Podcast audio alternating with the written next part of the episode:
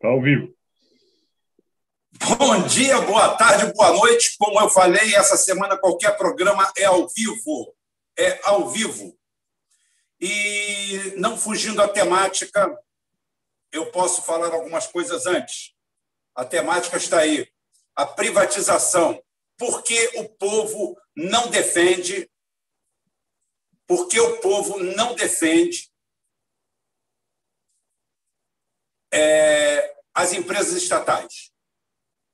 Você quer saber por que, que o povo não defende as empresas estatais? Eu vou te contar hoje aqui. Eu vou te contar esse segredo. Só um pouquinho aqui, gente.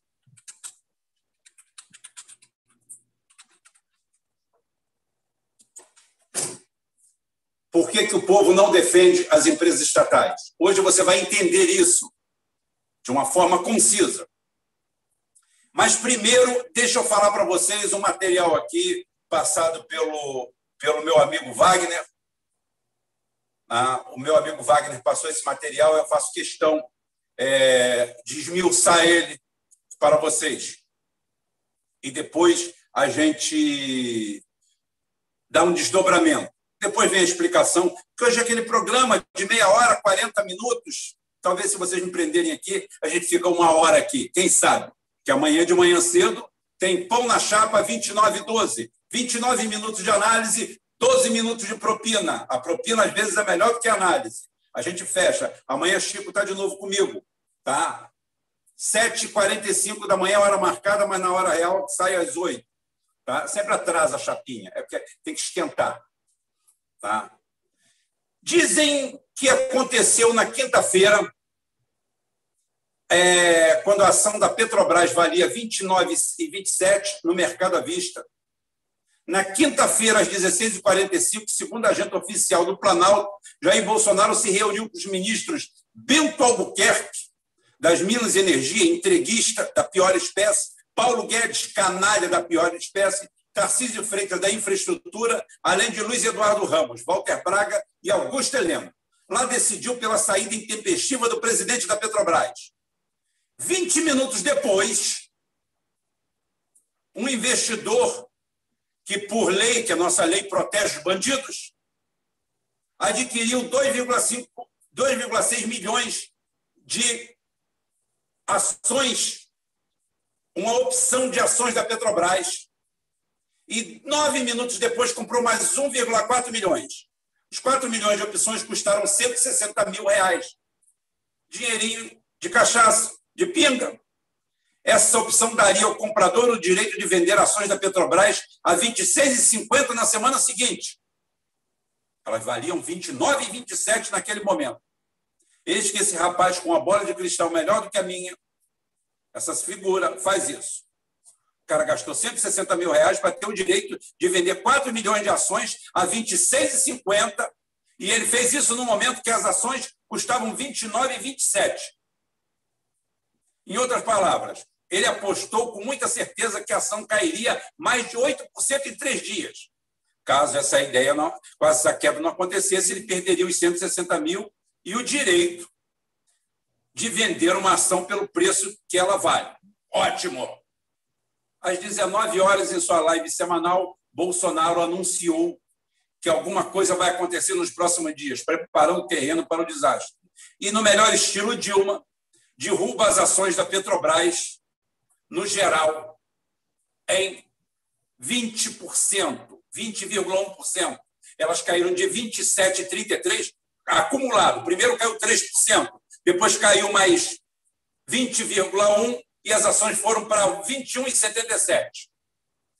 E o rapaz vendeu as ações por 26,50. Foi no mercado, comprou a 21 e vendeu a 26,50. Vendeu as opções, não precisou nem vender nada ganhou 4,73 por ações, 4 milhões de ações, 18 milhões em uma semana, com apenas um ato, com apenas com uma bola de cristal.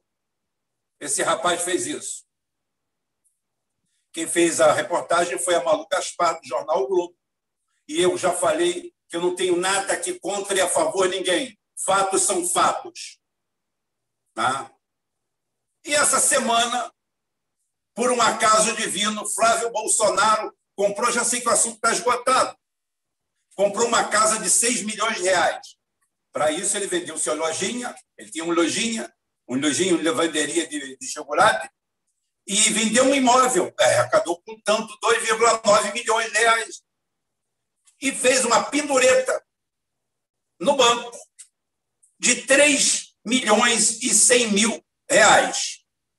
Contraiu uma prestação média, posso falar aqui por conhecer mais ou menos o mercado imobiliário, de 50 mil reais por mês, ou algo assim, como 30% ou 40% a mais do seu salário.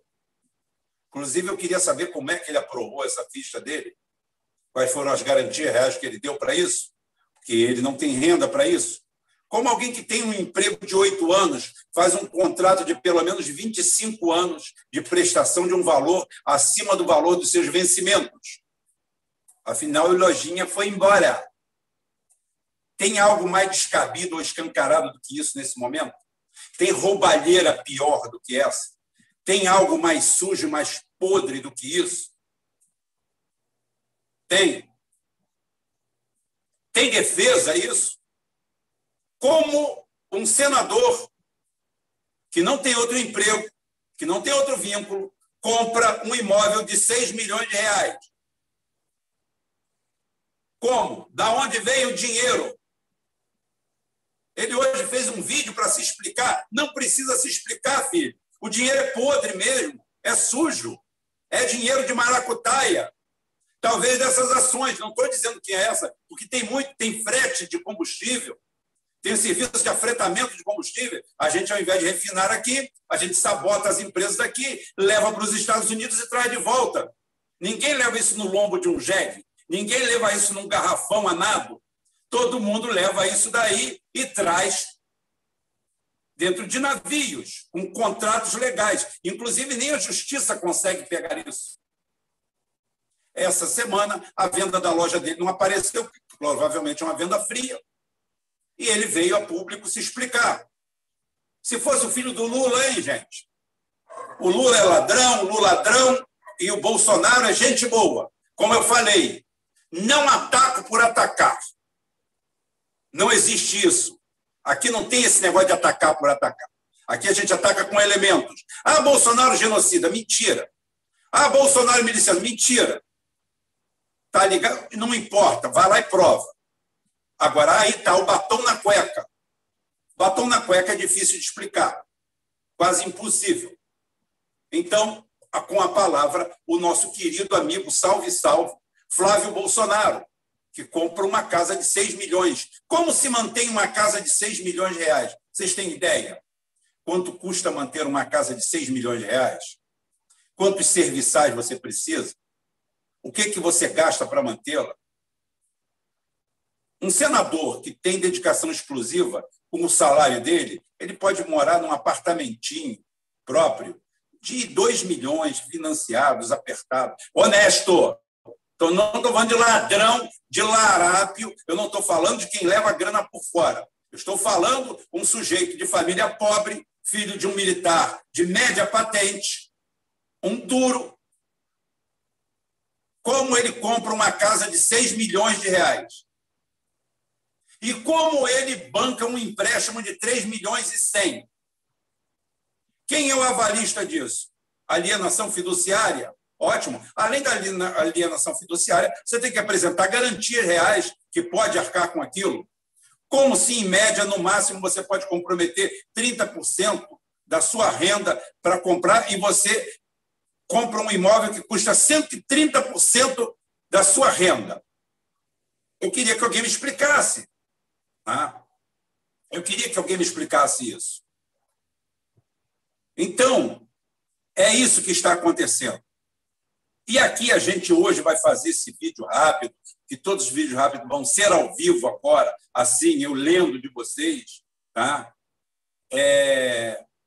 Vamos, vamos, vamos, vamos olho no olho, porque às vezes aqui vem um assunto que me falta, vocês colocam, eu vou tentar esse formato. Não quer dizer que o Conversa ao Pé do Rádio acabou, mas isso daqui é interativo. Né?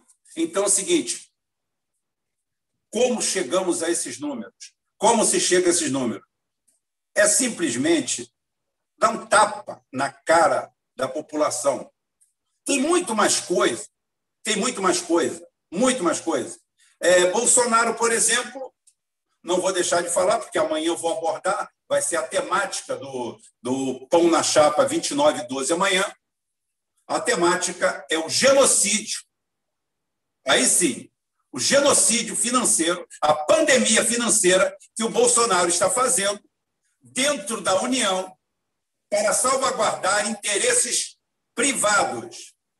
O que, que isso significa, Rubem? Você vai ouvir isso aqui amanhã. Você vai ouvir isso aqui amanhã. Amanhã você vai saber como é que Bolsonaro está desonerando a cobrança de impostos para não mexer na vaca sagrada da Petrobras, nos ganhos reais dos especuladores, da sardinhada dos especuladores, da turma do Paulo Guedes, que continua com a mesma retórica. Como eu falei, amanhã eu vou abordar a semana seguinte, como eu falei, o Bolsonaro veio com a. Já são manjados. O Paulo Guedes, a história a retórica é manjada. Eu vou cortar 25% do, da folha salarial dos, dos funcionários públicos. Claro que nisso não estão incluídos magistrados, é, militares de alta patente, apaniguados, STF, nada. Nada. Político, nada. Funcionário público que trabalha, que rala, que ganha 4, 5 mil por mês, 8 mil, 10 mil. Né? Ralador, quem deixa o couro, quem sua, é esse que vai ser atingido por essa medida. Eu vou cortar 20 segundos. Não podia, porque ia causar uma comoção. Isso daí foi única exclusivamente para dizer que vão querer congelar o salário do funcionalismo público brasileiro, até todo mundo passar a ganhar salário mínimo nesse país. Todo mundo está na senzala o nivelamento por baixo. Tem gente batendo palma para isso, mas não é o meu caso. A, de, a, a depauperação do poder de compra do funcionário público é uma coisa absurda. Estou falando do funcionário público que trabalha, não estou falando de vagabundo, de parasita, de apaniguado, de pilantra, de picareta. Eu estou falando de quem fez concurso e trabalha, e vai para lá trabalhar. E, como eu falei, ganha quatro, ganha cinco, ganha três, ganha seis, ganha oito, ganha dez, ganha doze, ganha quinze mil ganhe 20 mil por mês. Isso para ganhar 20 mil, o funcionário público médio, muito bem remunerado, vai levar 15, 20 anos para chegar nesse salário. Não é assim também, não. Ótimo. Então, esse cara vai fazer isso aí e já falou: vou economizar 150 bilhões. Faz uma coisa, bicho. Pega as Forças Armadas e manda fuzilar. Vai economizar muito mais. Que país é esse que aceita um Paulo Guedes desse? Que país é esse que aceita tudo isso? Como eles estão fazendo isso? Né? E aqui agora, para fechar o programa de hoje, porque é um programa curto, como eu falei, é um programa normal, do jeito que eu faço todos os dias, e eu vou chegar aqui e explicar para vocês por que é que o povo não defende as estatais. O povo brasileiro não defende as estatais e todo mundo critica, mas por um motivo simples. Nós passamos por um processo de engenharia econômica extenso. O neoliberalismo estende as teias dele, as pernas dele, os braços dele sobre o Brasil, não é de hoje. Começa em 82, com a quebra do Brasil. O Brasil quebra em 82 no último governo militar, graças ao Paul Volcker, que simplesmente dobrou, era para todo mundo fazer uma mega moratória e mandar os Estados Unidos para o quinto dos infernos, para não mandar para outro lugar, mas eu sou proibido de xingar, vocês sabem disso, tem polícia atrás de mim, mas polícia interna minha aqui, tá? Então é o seguinte, é, eu não vou xingar, o Paul Volcker dobra os juros, existe o segundo choque do petróleo em 79, Paul Volcker em 80 entra, dobra os juros em 81, destrói a economia da América Latina inteira, e em 82 o Brasil quebra pela primeira vez, pegando 400 milhões de dólares no FMI.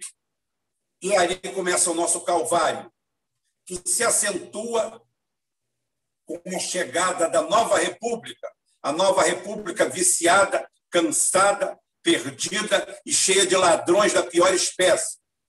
Ladrões de todo tipo, de todo de toda a que você imaginar estavam lá.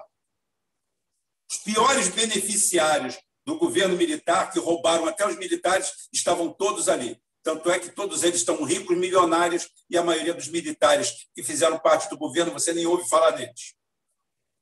Fazem parte disso aí. E começa um processo de desmonte das indústrias brasileiras, das empresas brasileiras. É um processo perverso que começa com a destruição da Bolsa de Valores do Rio para concentrar em São Paulo, no Bovespa, toda a movimentação financeira brasileira a nível empresarial. Linha conexão direta com Nova York. Segundo eles, isso seria a modernidade, seria tudo isso aí. Ato contínuo disso, nós começamos a estabelecer acordos internacionais.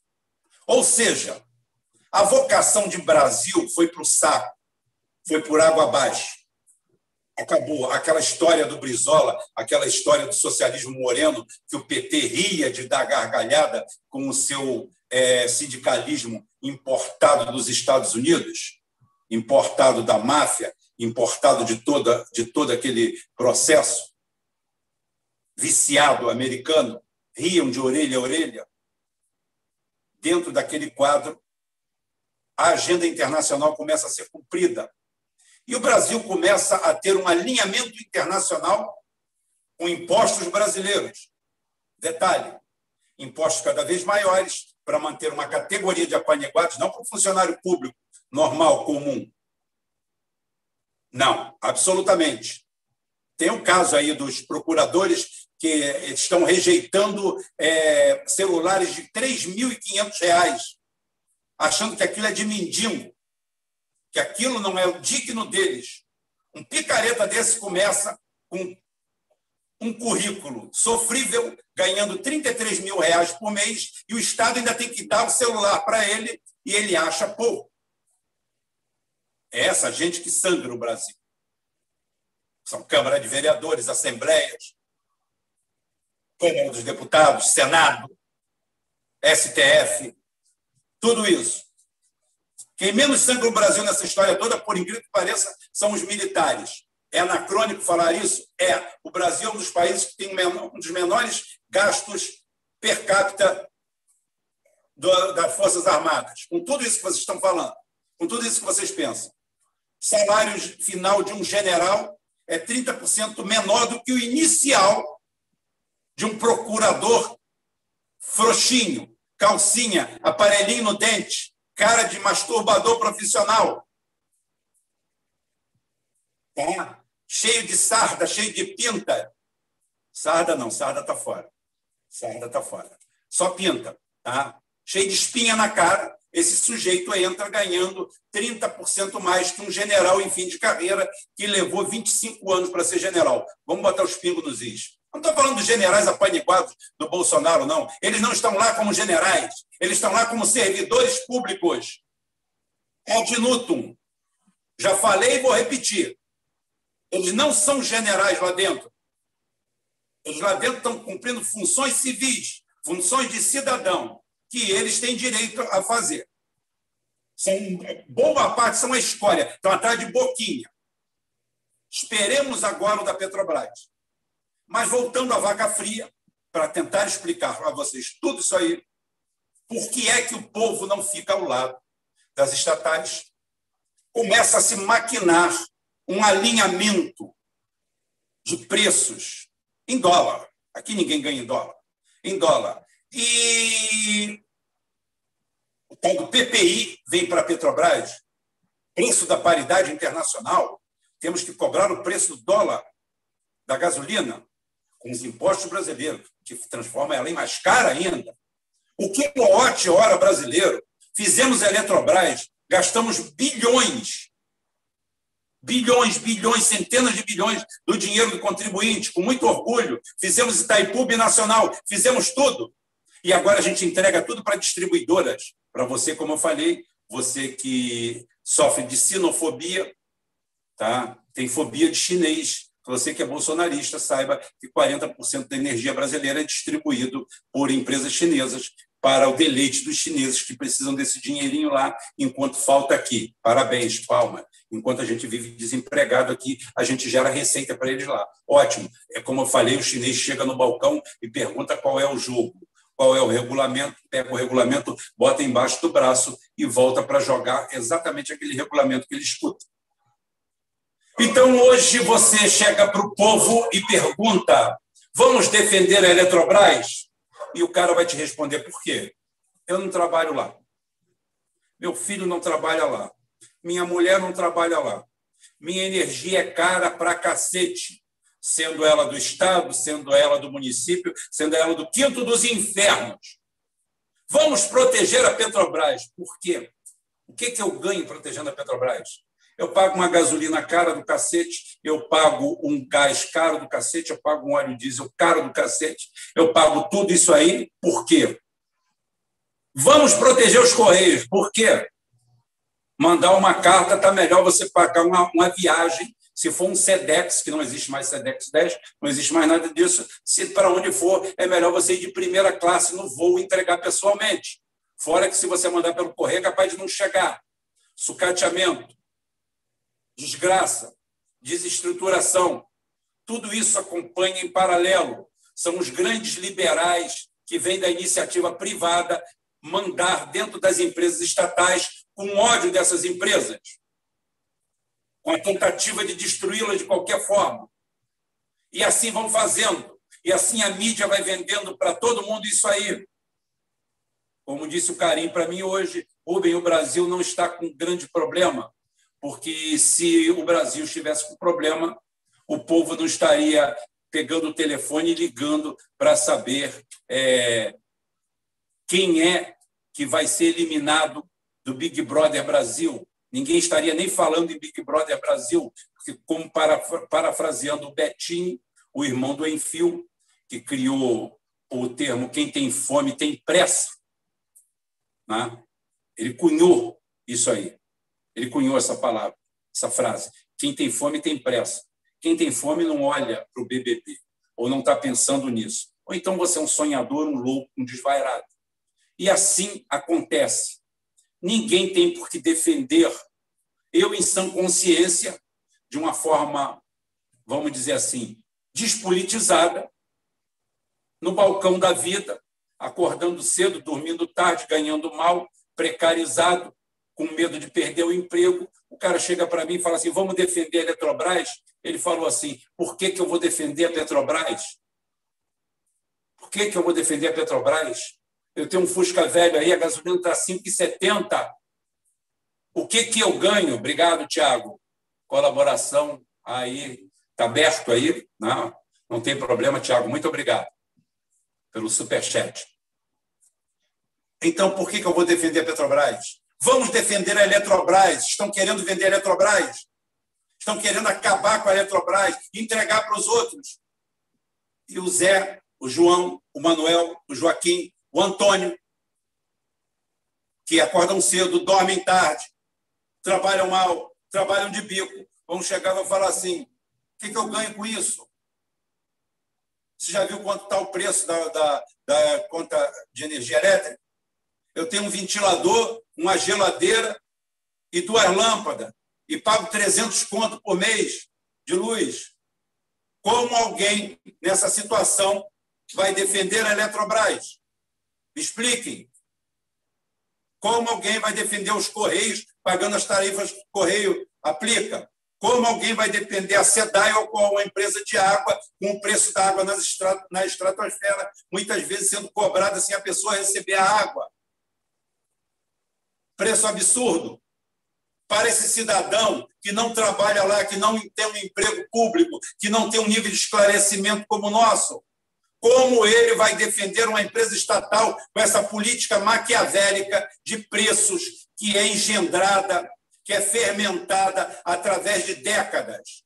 Esse trabalho começou lá atrás e ninguém cortou isso. Ninguém, absolutamente ninguém. Ah, o governo Lula, o governo Lula melhorou um pouco a distribuição de renda efetivamente no Brasil. Tivemos o boom das commodities, tivemos mais dinheiro entrando, ele abriu frente de trabalho efetivamente. Parabéns, reconheço isso, mas depois, como a vaca holandesa rebelde, deu um chute no balde, jogou o leite no chão e nós ficamos em volta chupando o dedo. Ainda bem que eu não gosto de leite, né? mas é o quadro que nós ficamos, é o quadro que nós temos em volta abriram as portas, o PT, o, o, nem o PSDB abriu as portas da Petrobras e de um monte de estatais para políticos de uma forma geral, oba-oba, e simplesmente Eduardo Cunha passou a mandar na Petrobras também. Vereadores passaram a mandar na Petrobras. Vereador nunca passou da soleira da porta da Petrobras para dentro. Aqui em Itaboraí, eles estavam indicando gerentes de campo aqui. Um absurdo contratado, teve contratado aqui, é, teve gente que contratada que não tinha experiência para empurrar um carrinho de mão como é, fiscal de obra, ganhando na época 12, 14 mil, gente que não valia 500 reais na época. Por quê? Porque era filho de vereador, neto de vereador, sobrinho disso, sobrinho daquilo. Foi tudo que nós tivemos. Então, essa péssima gestão, todo esse processo corroído, corrompido, aonde não se cortou as asas desse, desse processo todo, você simplesmente tem um povo que está passivo em relação a isso. E tão passivo está que todo mundo se pendura no telefone para fazer a próxima votação do BBB. Estão mais preocupados com isso. Isso é triste, isso é lamentável. Ninguém destruiu o poder da mídia, porque, segundo a Dilma, ela gostava desse barulho das ruas, porque ela preferia esse barulho das ruas ao silêncio do blá blá blá, do blá blá blá, do blá blá blá. Aquela história velha, cansada, aquele manualzinho pessoalista, encardido, fedorento, fedido, tá? fétido, tá? é aquilo ali que nós tínhamos. Gente, eu hoje vou parar por aqui.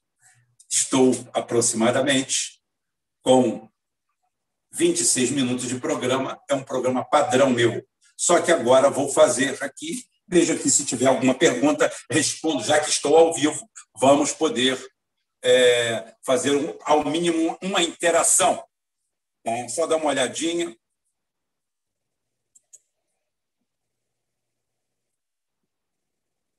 Rodrigo Araújo de Lima, apagaram a sua pergunta porque Ué, Lula, seu ídolo, mudou isso, não foi? Lula não é meu ídolo. E eu tenho pena de pessoas igual você. E você perde seu tempo vindo aqui. Filho. Vem aqui, não. Não vem aqui, não. Fica lá por onde você estava.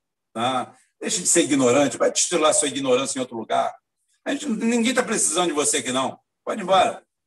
Pode ir embora, filho. Vai com Deus. Vai pela sombra. É de noite.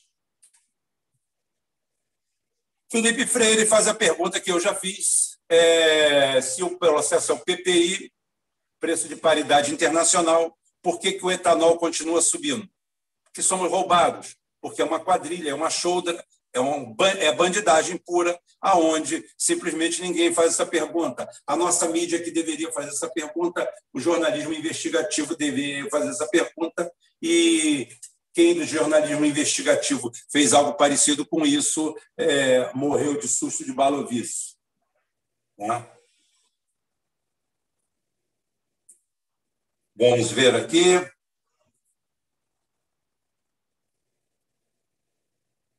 É, o Marcondes diz que. Exatamente, porque a cana-de-açúcar, se você não fizer isso, o cara produz açúcar, é, o cara produz açúcar e você é, não pode fazer álcool. Esquecem que eles levaram subsídio para criar álcool e não para fazer açúcar. Né? A realidade é essa.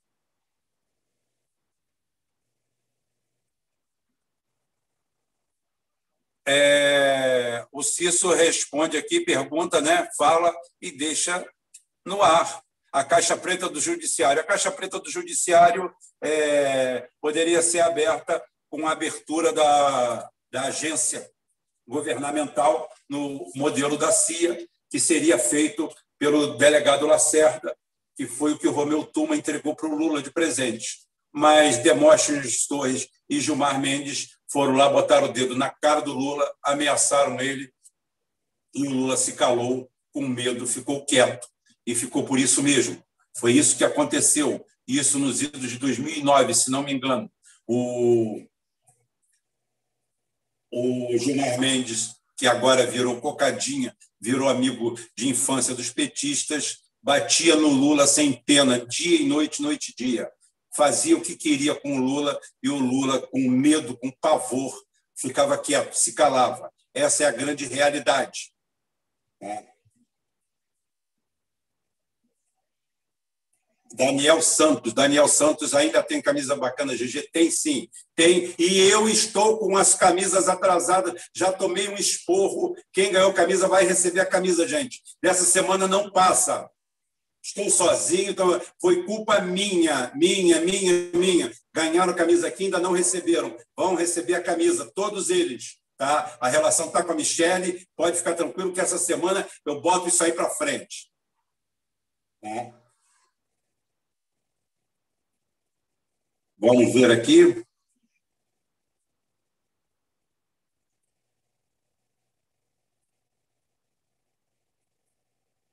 É, Aldo Rebelo é diferente. Aldo Rebelo tem um diferencial. Né? É, o Rogério Medeiros fala aqui as privatizações que trouxeram prejuízo para a população. A CSN gerou prejuízo para a cidade de Volta Redonda. O salário médio dos técnicos caiu de 6 mil para R$ 1.200. É exatamente isso. É isso que acontece. É exatamente isso. Desemprego, arroxo salarial, em nome de quê? Em nome do benefício de meia dúzia de rentistas. Mais nada do que isso. Só. Mais nada. Absolutamente mais nada. É triste, é lamentável. Ah. Valeu, Wagner. Wagner participando aí do Superchat. Valeu, Wagner. Wagner foi a fonte de inspiração hoje da primeira parte aí do, do programa, sempre contribuindo com material. A S, muito obrigado. A Andréia, como mostrar ao povo que vai piorar muito se entregarmos tudo ao sistema financeiro. É esse o nosso grande desafio, André. Aqui a gente tem que pensar nisso aí. Como a gente vai falar isso? Como? Primeiro que a gente tem que colocar que a culpa da tarifa alta não é da estatal, é do governante é do sujeito que ele colocou lá, é do meliante que ele colocou lá. Sujeito que vem da iniciativa privada, que vem de empresa privada, que vem de banco e vai gerir empresa estatal é desmontá-la, como agora apareceu Salim Matar, era secretário do desinvestimento. É a mesma coisa que você criar a Secretaria do Retrocesso, a Secretaria do Atraso, Ministério do Atraso. Vamos fazer Ministério do Atraso. Ó, fulano é, secret... é, ministro, é ministro do atraso.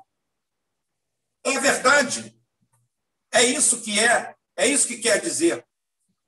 O que, que é secretário nacional de desinvestimento? Desinvestir, tirar investimento, retroceder, voltar, acabar, destruir, saquear esse sujeito, esse larápio, que simplesmente vive da sonegação de impostos, finge que compra carro para alugar, mas compra carro para vendê-los alguns meses depois, já comprou sem impostos, vendendo pelo preço de mercado.